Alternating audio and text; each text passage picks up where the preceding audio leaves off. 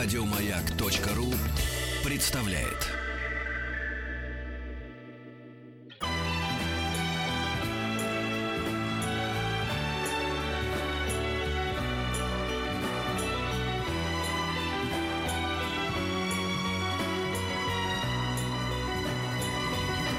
Спутник кинозрителя.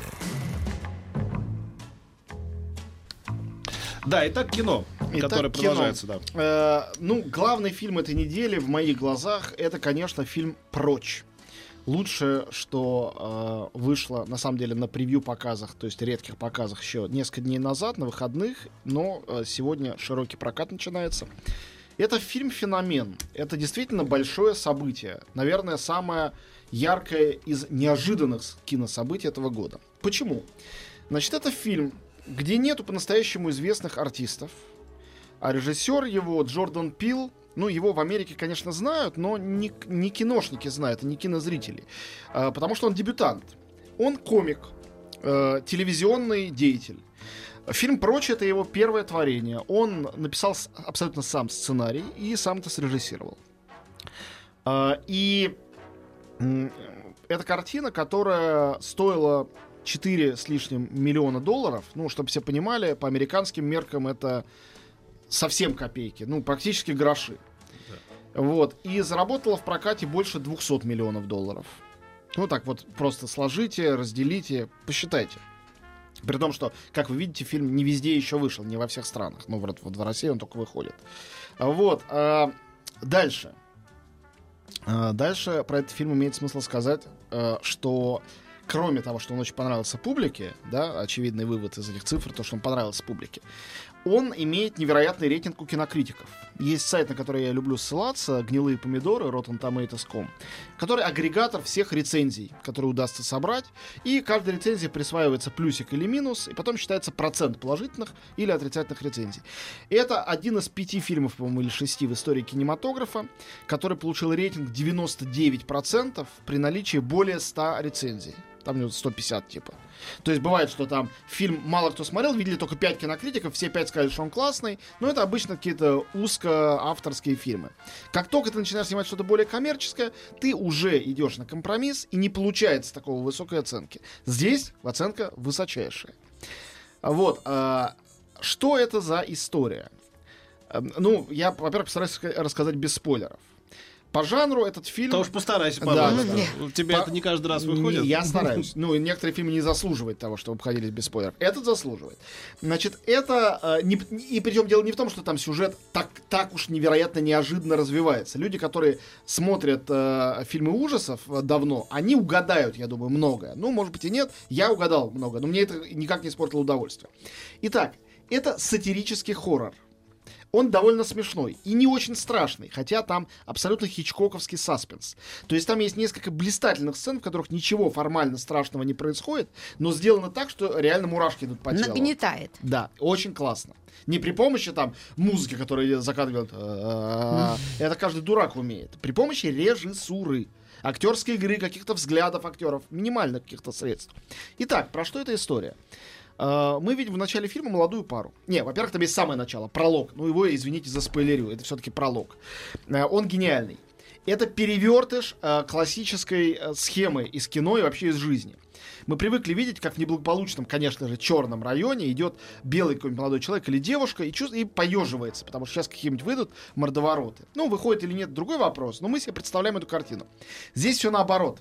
Мы видим черного парня, который заблудился в районе богатых белых особняков. И которому также неуютно. Он идет по улице, темно, он говорит, блин, я сам не знаю, куда идти, направо, налево, что-то мне как-то не по себе. И мы, и мы чувствуем, как ему не по себе, и нам с ним вместе не по себе. Ну, разумеется, не беспричинно, как вы понимаете. А потом мы переносимся в начало истории и видим, э, как молодая пара, он и она, собираются на уикенд поехать к ее родителям, познакомиться. Знакомство бойфренда с родителями. Она белая. И родители ее, как по ее словам, такие демократические, либеральные, вполне богатые люди, пара, живущая где-то в отдельном доме, на вилле своей. А он черный. Он фотохудожник, тоже такой нью-йоркский э, э, вполне себе молодой Бонвиван. И он, э, так посмеиваясь, одеваясь, говорит, а они вообще знают, что я черный? А она смеется, ответ, говорит, да какая кому сегодня разница, черный, не черный. Дальше они едут, ну и, конечно, уже слыша эту фразу, мы понимаем, что разница-то, конечно, есть. А вот какая и почему, это вы узнаете уже посмотрев фильм, потому что дальше начинается череда потрясающих сцен, при том, что какой-то хоррор начинается, можно сказать, Ну все, все, не, все, продолжай, не буду, да, да, да, не да. буду. Значит, актеры, э, отличный совершенно актерский состав. Э, при том, что не очень-то они знаменитые. Э, этого Дэниела Калуи, который играет главную роль, я вообще его не знаю. Э, он английский э, актер сериальный. А актриса главная, Элисон Уильямс, ее многие знают по главной роли в сериале «Девчонки», «Girls». Вот. э, ну и роли родителей играет э, Брэдли Уитфорд и Кэтрин Киннер. Кэтрин Киннер, я думаю, многие помнят по «Быть Джоном Малковичем». Ну и вообще она знаменитая актриса. Э, Брэдли Уитфорд, э, ну, тоже довольно известный артист, в том числе сериальный. В «Западном крыле» он снимался и много где еще. Но они все очень хорошие, но дело на самом деле не в актерах. Дело в том, что это замечательная история, очень цельная, совершенно при этом невероятная, и рассказанная с замечательным нагнетанием. То есть, на самом деле, ты почти всегда не понимаешь, эта сцена была смешная или она была страшная. И вот ты к с- слову о том, как люди садятся мимо жанра, я сходил посмотреть, совсем уж нечего было делать, и мне по ролику показалось, и по твоим рассказам, что это может быть и ничего. Этот фильм, эм, как он назывался, Ис- э, «Королева Испании», да, вот с... эм, э, с- Королева Испании, да, Да, да, да, с да, Пенелопой Пенелопой Круз. Ну, Вот- небольшое произведение. Вот ты знаешь, искусства. вот люди сели между жанром просто совсем, как бы, да. То есть ты не понимаешь, это по сути как бы вы где? Это вот тут- тут было сделано великолепно б- братьями Коинами, да, на этой же основе, Да, да. да, ну я говорил, Да, что да. это испанский аналог, да. Да. Или это жизнь прекрасна. Ты не понимаешь, тебе как бы сочувствовать сейчас этим борцам с диктатурой, или как бы смеяться, и, в общем, все-таки ничего не получилось. Ну, да? согласись, что там есть хорошие сцены, Там есть это. несколько хороших сцен, но там ты искренне не понимаешь, как, в какой момент ты должен как себя вести. Поэтому Это правда. Все развалилось. Ну вот здесь, в фильме «Прочь», этот Джордан Пил совершенно намеренно играет с тобой, и когда ты смеешься, в половине случаев ты смеешься, потому что тебе неуютно. И ты, как и герой, кстати говоря, не понимаешь, что неуютного в том, что происходит. Формально все вроде бы окей. Очень долгое время.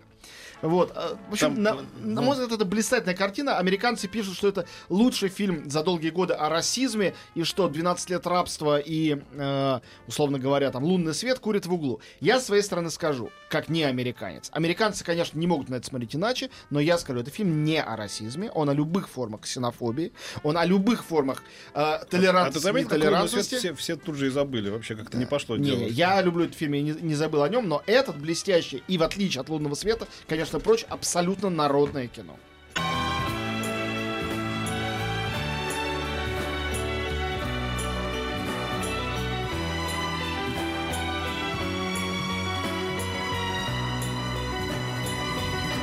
Спутник кинозрителя.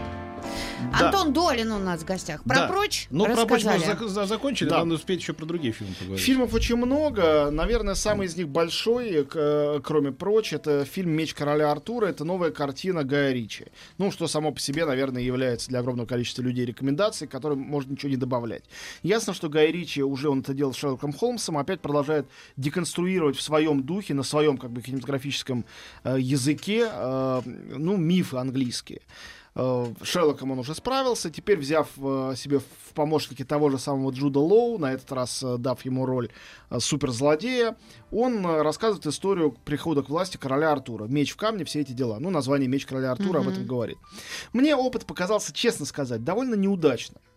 На мой взгляд. Я не могу здесь ни на чем настаивать, ни о чем говорить с такой стопроцентной уверенностью.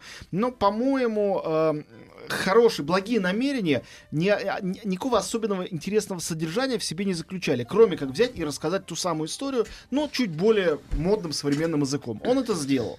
Зачем, что имел в виду, я не понял. То есть где-то он идет, Гай Ричи, абсолютно за событиями. Был э, король Артур, э, он был не королем, а простым парнем. Потом он вытащил меч из камня, выяснил, что он истинный король, и он сел на трон и, э, значит, построил себе круглый стол и всех туда созвал. И в стране была смута, потому что не было короля, а он наладил порядок. Я придумал даже рекламный слоган для этой картины в, российском прокате. Пароль на горшке сидел король. Да, да, да, примерно так. По-моему, так хорошо. Вот, а, Ярко. Э, И Образно. Очень, очень хорошо играет роль э, Артура Чарли Ханном. Реально хороший английский актер. Ну, в основном его все знают по «Ангела монархии» э, телесериалу. Ну, а в кино он был в «Тихоокеанском рубеже» у Гильермо Дель Торо. То есть казался таким э, актером, в общем, ширпотребного, хорошего кино. Но потом он снялся в этом затерянном городе Z недавно, и там очень хорошо играет. Хороший артист. Джуд Лоу Э, хороший. Джуд Лоу играет тирана э, Вортингерна. Единственное, что они сделали нового, они придумали, что э, король Артур был, ну, когда он был еще не королем, он был эдакий Робин Гуд. То есть он собрал вокруг себя людей, и на самом деле они с тираном боролись. Зачем меч из камня вытаскивать, надо было тирана сбросить. Но при этом э, ну, они убрали, например, Мерлина. Вместо этого там девушка-колдунья, и она, видимо, и есть будущая королева Геневра. Вот. э, э, вокруг Артура, который там сделал вышибалой в борделе средневековом, всякие там цветные, там есть чернокожие, есть какой-то там мулат персонажи, и все они его будущие рыцари. Одного зовут сэр Беди- Бедивер, другой Тристан, третий Персиваль. Но почему они, из чего они рыцари, совершенно непонятно. То есть там, с одной стороны, да, действие перенесено в Лондиниум, то есть Лондон, ну, любимый город Гая Ричи, сколько он на нем фильмов снимал, но при этом все равно есть, действие основное разворачивается в Камелоте, э, и есть Дева озера. То есть есть эти атрибуты мифа, при том, что другие атрибуты, вроде волшебника Мерлина, взяли из фильма убрали. И что это половинчатость, хочется сказать, все равно это фэнтези. Это все равно фэнтези, все равно это придуманное средневековье с магией, со злым тираном, с благородным героем. Э, И такого отважного, веселого, классного ревизионизма, что все взяли и перепридумали как-то классно, концептуального, не получилось. А красивые старые сказки тоже не получилось. Был же великий фильм, наверняка вы помните, Джона Бурмена «Экскалибур» старый. «Экскалибур», мне кажется, был лучше, честно. Вот. Ну, с другой стороны, Гай Ричи есть Гай Ричи. Есть несколько смешных сцен, эпизоды построены. Ну, потом он там придумал, что в Лондиниуме там есть э, у них, э, у этих рыцарей, они же вышибалы, учитель кунг-фу, они все кунг-фу владеют. Ну, вот, честно, так я сам рассказываю, думаю, зачем это было нужно? Ну, чтобы молодежь пошла, которая любит Гая Ричи. Но мне кажется, молодежь и просто на, на фэнтези хорошая с удовольствием ходит. Ходили уже на Питера Джексона с его Толкином. Слушай, молодежь, которая любила Гая Ричи, уже под 50 лет. Это тоже Да, молодежь. Ну, да, это мы, молодежь. Не-не, да. я ничего против Гая Ричи не имею. Еще раз, в этом фи- Ну, этот- красивая Этот картинка. фильм не за что ругать, но хвалить его тоже особенно не за что.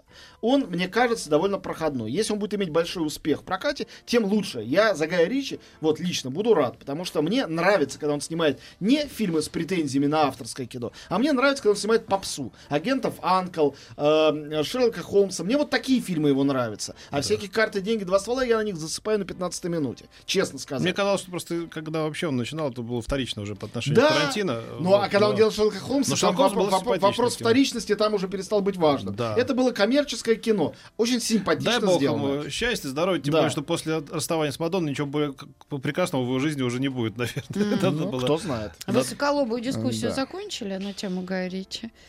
Ничего высоколобого. Ну, такие прям. Так, ребята, поехали дальше. А, фильм «Большой» Валерия Тодоровского, который, наконец, выходит на С большие Алисой же экраны. Фрейндлих, который... С Алисой Френдлих и с Валентиной Теличкиной. Давайте не будем забывать. Конечно, мы Алису Бруновну все почитаем и любим, она замечательная. Но Теличкина, которая сыграла... Вот, Френдлих сыграла руководительницу, э, в смысле, преподавательницу балетного училища, бывшую знаменитую балерину. Теличкина э, руководительницу этого училища. Ну, кто не знает еще, хотя, по-моему, об этом фильме так много говорили, что все уже это слышали. И это премьера в Большом да, даже премьера была была. в Большом театре, очень красивая. Это история, как бы история карьеры молодой э, балерины из провинции э, и вопрос того, станет ли она, собственно, звездой, и действительно балериной, или останется в кардебалете. А поскольку она из провинции, рядом есть у нее более из богатой семьи обеспеченная подруга, а непонятно, насколько они обе талантливые, и вот они обе взрослеют. В фильме есть три акта, это они дети, девочки, они э, в момент выпускного и решается, кто будет из них танцевать Аврору в «Спящей красавице». И, наконец, первая большая премьера для них обеих. Французский хореограф, его действительно играет французский хореограф, ставит, э, значит, э, э, «Лебединое озеро». И кто из них будет, собственно А мы говоря... ничего такого не видели в исполнении Дарьяна Ароновского. Ну вот, да, э, в Тодоровский изо всех сил открещивается, говорит, что Черный лебедь ни при чем. Э, действительно, только одна из трех частей похожа на э, Черный лебедь. И это не фильм об одержимости, соперничестве. Он не совсем об этом. Но мне кажется, что авторы не совсем определились, о чем он. И что они хотели этой историей рассказать, кроме своей вечной любви к балету, преданности мифу большого и вот тому труду, который балетные люди э, через себя пропускают. Я э, вздохнул с облегчением, поняв про этот фильм очень много, когда узнал, что будет еще и сериальная версия. Мне кажется, это и будет настоящий фильм большой, а не то, что мы видим на, собственно говоря, большом экране сегодня. Но это мое предположение, может быть, оно неверное. Посмотреть на Френдлих, разумеется, всегда интересно. Просто она, когда стоит на экране перед камерой, это уже интересно. А, тут она действительно играет и замечательно. Домогаров великолепно играет а, сильно пьющего преподавателя балетного из провинции. Это такая часть, которая скорее к Билли Эллиоту отсылает, чем к... Правдиво А, получилось? Хорошо, да, прям Ну, очень хороший просто, поэтому. Ну, никто не спорит.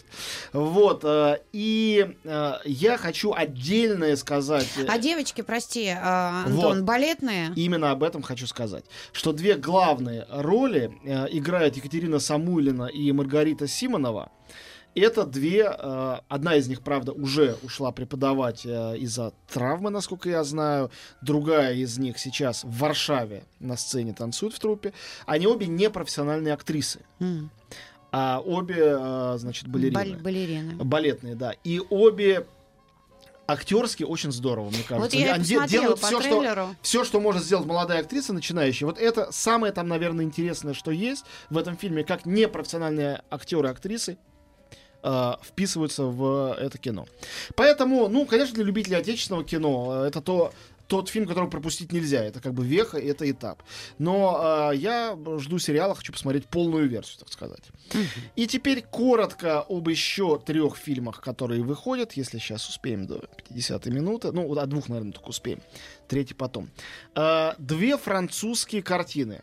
Обе можно назвать комедиями. Одна более выраженная комедия, другая скорее ближе к мелодраме, но тоже с комическими моментами.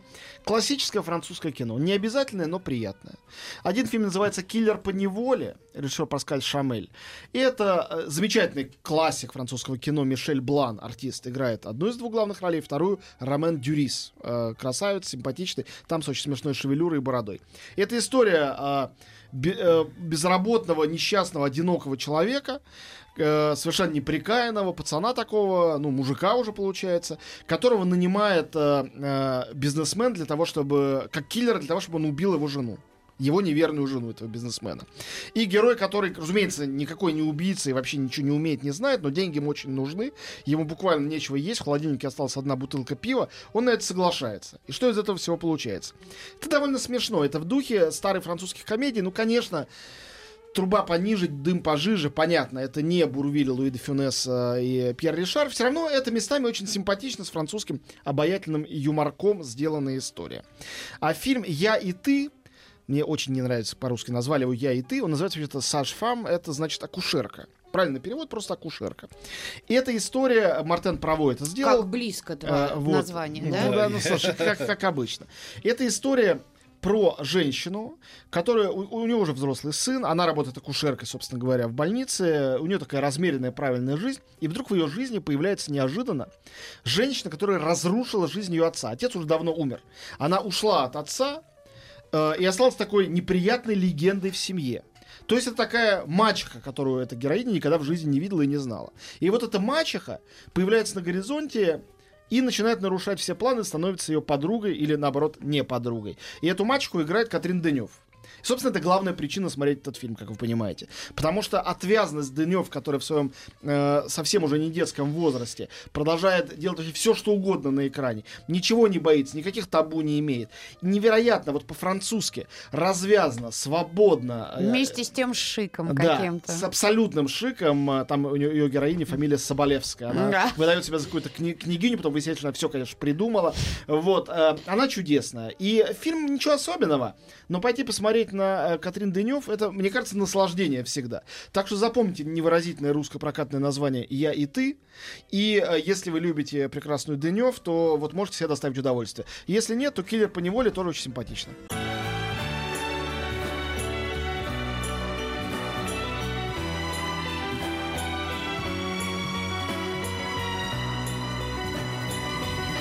Спутник кинозрителя.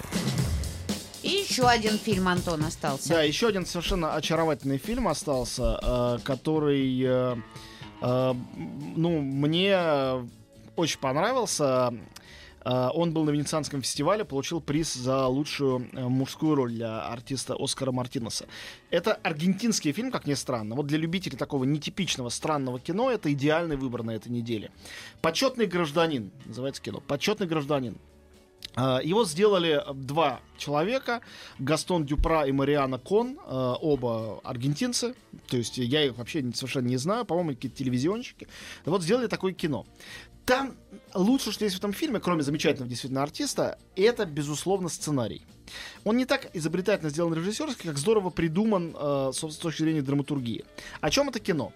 Главный герой это э, культовый аргентинский э, писатель, давным-давно живущий очень далеко от своей родины, где-то в Европе, лауреат Нобелевской премии. А, который приезжает в свою Да. деревушку. Мы как-то Именно. говорили уже про это кино, Ну, да? Я из Венеции рассказывал, Ну да, да, конечно. да, да, да, да. Лауреат Нобелевской премии, э, который отклоняет э, постоянно всякие награды, э, профессор э, почетный какого-то университета токийского, он сидит у себя и очень беспокоится из-за того, что у него ничего не получается нового писать. Ну, это часто бывает у людей, которые достигли высшей власти, как говорил Александр Сергеевич. Вот, и тут приходит э, сообщение, что его хотят присудить ему звание почетного гражданина в том городке, где он вырос. А он об этом городке всю жизнь пишет свои книги. У него, видимо, он автор такого, как бывает э, в Латинской Америке, магического реализма. И вот этот городок это его Макондо персональный. И он решает поставить такой над собой опыт и приехать в этот городок и принять эту почести и посмотреть на то, как выглядит этот мир, там, не знаю, 50 лет спустя, 40 лет спустя, после того, как он оттуда уехал. И дальше начинается его одиссея, его приключения в этом городке. Ужасно забавные, трогательные, странные. э, от абсолютного гротеска в пронзительнейшую лирику и обратно уходящую. И с историями любви, и новой влюбленности, и с молодежью, и с, э, с властью в городе, и со всеми-всеми-всеми. Рассказывать не буду. Но актер блестящий, идея очень хорошая. И фильм, э, ну, мне кажется, очаровательный. И действительно, на сегодняшний день, это, особенно с этими инновациями, с э, деньгами за прокат удостоверения и прочее, когда такое вот авторское кино выходит в российский прокат, это прямо событие. Потому что э, для того, чтобы авторский фильм у нас вышел, обычно надо, чтобы у автором был какой-нибудь там Альмадовар э, или какой-нибудь Вуди Аллен или какой-нибудь Ханеке, тогда да. Вот. А, а тут неизвестный совершенно для нас авторы, аргентинская картина, э, некий почетный гражданин. То есть, э, на самом деле, на стороне этого фильма только один факт. Это хороший фильм. Больше ничего о нем не скажешь особенного. Это просто хорошее кино. Забавное, хорошее, классно, ладно написанное, скроенное кино. Поэтому я всем людям доброй воли его очень советую. Вот, и последнее, что я хотел сказать. Э, да, во-первых, я в прошлый раз еще не смотрел «Стражи Галактики». Таки да, подтвердились все мои предположения. Фильм блестящий для детей, конечно, и для выросших детей. Но очень смешной, здорово сделанный. Мне ужасно понравилась богоборческая тема там возникшая, потому что выяснилось, что э, Курт Рассел играет бога бородатого бога, который э, при- придумал себе имя Эго, живет на планете и считает, что он правит всей вселенной. Это очень смешно и классно сделано. Там хороший саундтрек, как всегда, и великолепный енот. Вот. а, ну, так и есть. Значит, последнее, что я хотел сегодня вам, друзья, рассказать. Да, я вспомнил, когда тут у нас а, там в один проект, в котором я участвую, а, и эм, там как это телевизионщики называют, это цифры, оказались чуть-чуть хуже, чем э, как бы нам показалось, они должны были быть. Вот. Я говорю, кто же там был? Это оказалось, что там по другому каналу показывали Стражи Галактики первые. Я говорю, что это за Стражи Галактики? Я спрашиваю Сокол Крушкина. Я никогда... Говорит, ну, там такой вот, ну, такой вот не совсем стандартно сделанный, значит, не э, комикс, который как бы, да, без, э, с, с оригинальными поворотами. Я говорю, ну и что, и что там такого? Говорит, Ну, например, там есть говорящий енот. Что, что ты можешь противопоставить? Я говорю, так все, теперь все встало на свои места. Енот, там Против еще- говорящего енота, Там еще конечно. есть говорящее дерево. Два лучших друга. Дерево и Да, енот. да, да. Так вот. Замечательно. Ну, правда же хорошо? Ну, хорошо, отлично. Так вот, а, еще сегодня открывается с моим участием, по-моему, даже есть еще билет в продаже, в Каро Атриуме маленькая ретроспектива Ларса фон Триера. Э, Его трилогия депрессии на большом экране с дискуссиями и обсуждениями. Все, разумеется, на языке оригинала с субтитрами. Сегодня вечером Антихрист, э, 17 мая Меланхолия, и 24 и 31 первая и вторая часть «Нимфоманки». А, Мне кажется, что замечательное весеннее дело, особенно учитывая, что дачный сезон открыв- открывается. Вот открыть его фильмом «Антихрист», где герои Само едут, как известно, на дачу, ничего лучше не придумать. Э, Поэтому Меланхолия это прям майская история. да, меланхолия. Ну, то есть они все соответствуют. Поэтому все, давайте на этом заканчивать. Все приходите. Или у все нас в еще кино. есть чуть-чуть время. У нас пока Есть мы, чуть-чуть? да, чтобы мы не сели между стульями. Ну, так- тогда вот... э, Вот, тогда еще расскажи нам историю, как ты съездил в Корею. Я съездил в Корею Южную, я совершенно потрясен На Корею. за- зам- зам- замечательными зрителями, как они смотрели фильм Алексея Юрьевича Германа, а некоторые фильмы редкие там были в довольно плохом качестве. А, полный зал на трехчасовом «Трудно быть богом» и потом на часовой дискуссии с моим участием, а, с обсуждением того, как устроен этот фильм и о чем он. Люди, которые... Ни один человек не уходит из зала. А, ни один человек э, не а, ведет себя как-то неуважительно, никто не лезет в телефон за смс-ками, никто не разговаривает. Ну, я уж молчу про попкорн. Все смотрят кино, единственная их э, забота, а, задавали мне там вопрос, можно ли, не будучи русским, а, в полной мере понять такого рода кино. И я говорю, дорогие мои, вы даже будучи русским, нельзя в полной мере понять такое кино. Но будучи внимательным зрителем любой страны, можно понять и взять от него максимум, который вы хотите взять и явно возьмете. И я восхищен тем, что эти зрители в основном еще и молодые. Э, Мне кажется, абсолютно большинство было люди от, от 20 до 30 лет. Мне кажется, будущее кинематографа мирового, оно где-то в Южной Корее.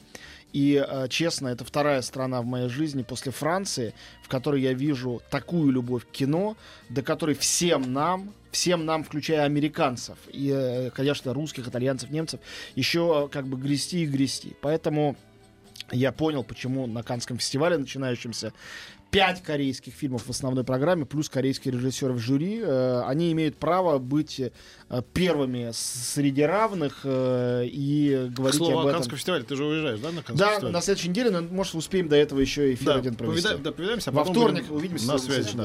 Всё, Спасибо. всем пока. Спасибо. Еще больше подкастов на радиомаяк.ру.